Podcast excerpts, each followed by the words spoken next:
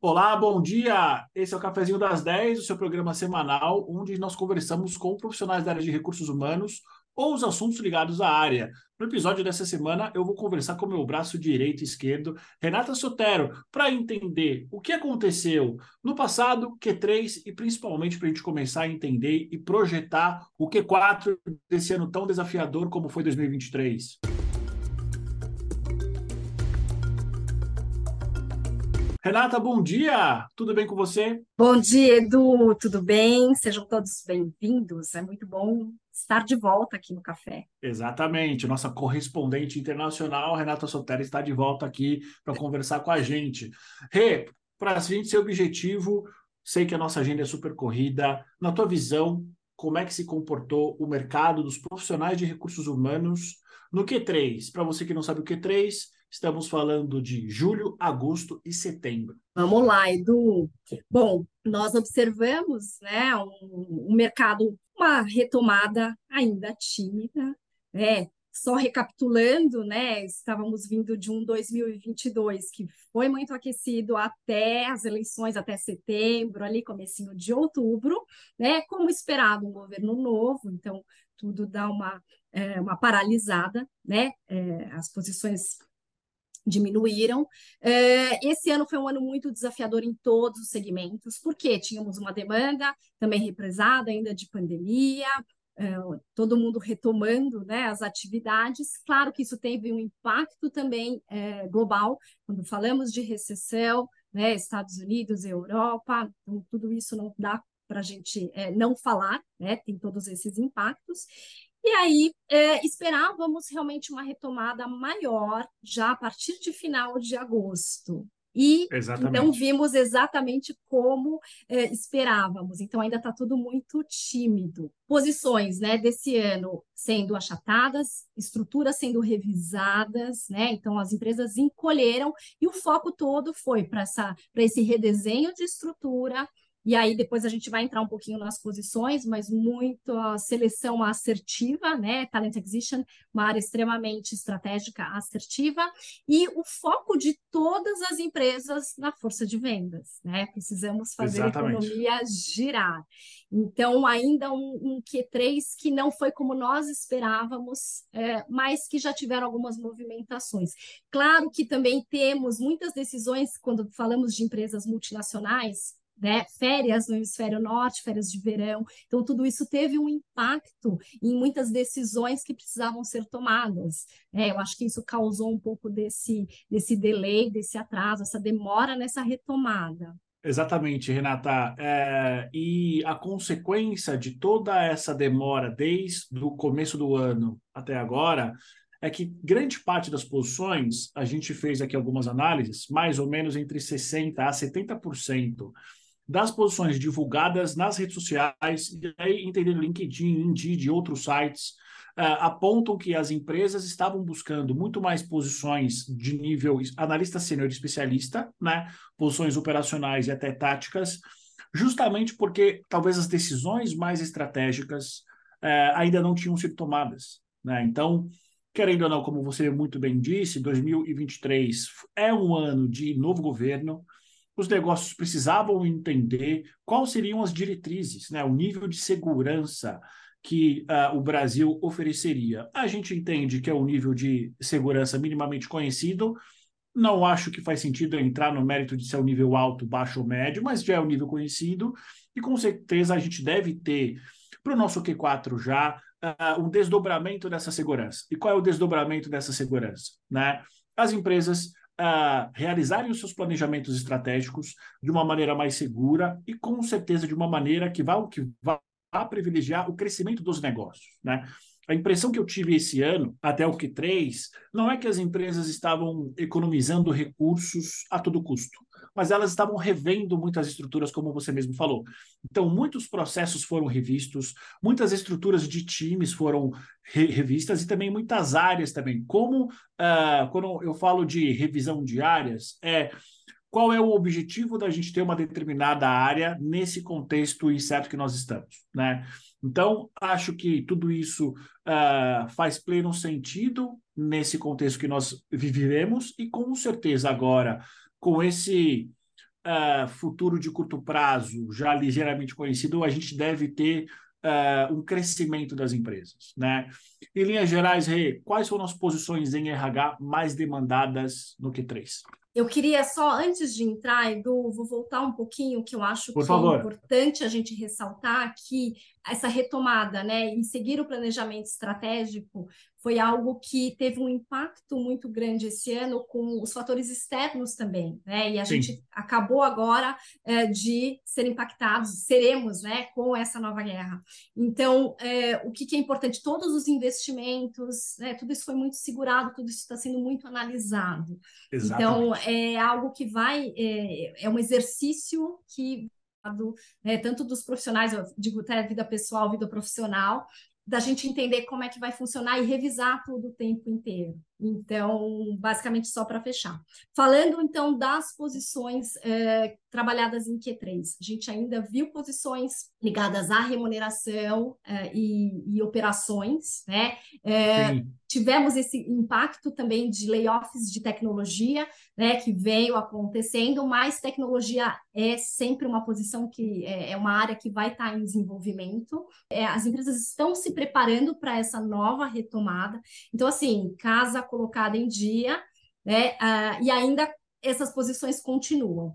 É, recrutamento e seleção, como eu já falei, extremamente estratégico. É, depois que você achatou algumas posições, você tem que contratar ou repor pessoas certas, né? Pessoas certas nos lugares certos. Então, recrutamento e seleção extremamente estratégico.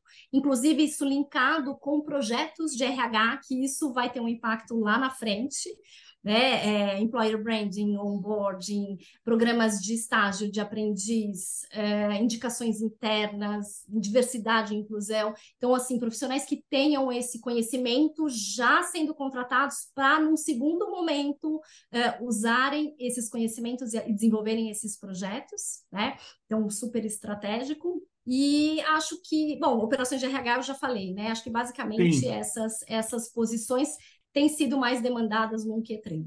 É importante falar também que existem as posições de desenvolvimento organizacional, porque as empresas uh, estão investindo em tecnologia e são empresas que não eram de tecnologia e elas entenderam que não existe mais a possibilidade delas existirem sem ter áreas de tecnologia desenvolvidas. Então a gente está falando de fato da transformação digital de cenários e de mercados que eram tradicionais. Eu percebo no mercado que realmente as, as, as posições de recrutamento e seleção voltaram a ser super demandadas justamente por isso, porque existe um desafio das empresas em contratar profissionais que ou sejam já oriundos e com uh, proximidade com a área tecnológica ou que sejam flexíveis a ponto de se desenvolverem nesse novo cenário, né? E obviamente a área de desenvolvimento organizacional vai ter um papel super importante uh, no próximo ano para conseguir acomodar essa nova mudança de cultura, essa nova mudança de população nas empresas. Então, eu acho que, de uma maneira simples,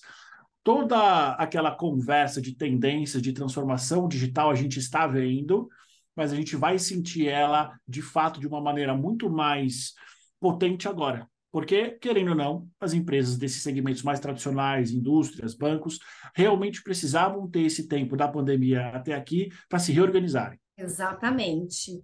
E aí, até entrando, né, falando um pouco, talvez, de Uh, área de People Analytics, né? É, esse momento que uh, nós estamos passando é, te, traz muito insumo, né, para quando as empresas forem trabalhar em modelos preditivos. Né? Então, é, é bastante interessante é, que, é, e é um pouco do que você trouxe, né? Colocamos a, a casa em ordem, né? Exato. Entre aspas, contratamos as pessoas certas, esse é o momento. Então, o próximo step qual que é? É desenvolver e treinar, né? Treinar e desenvolver.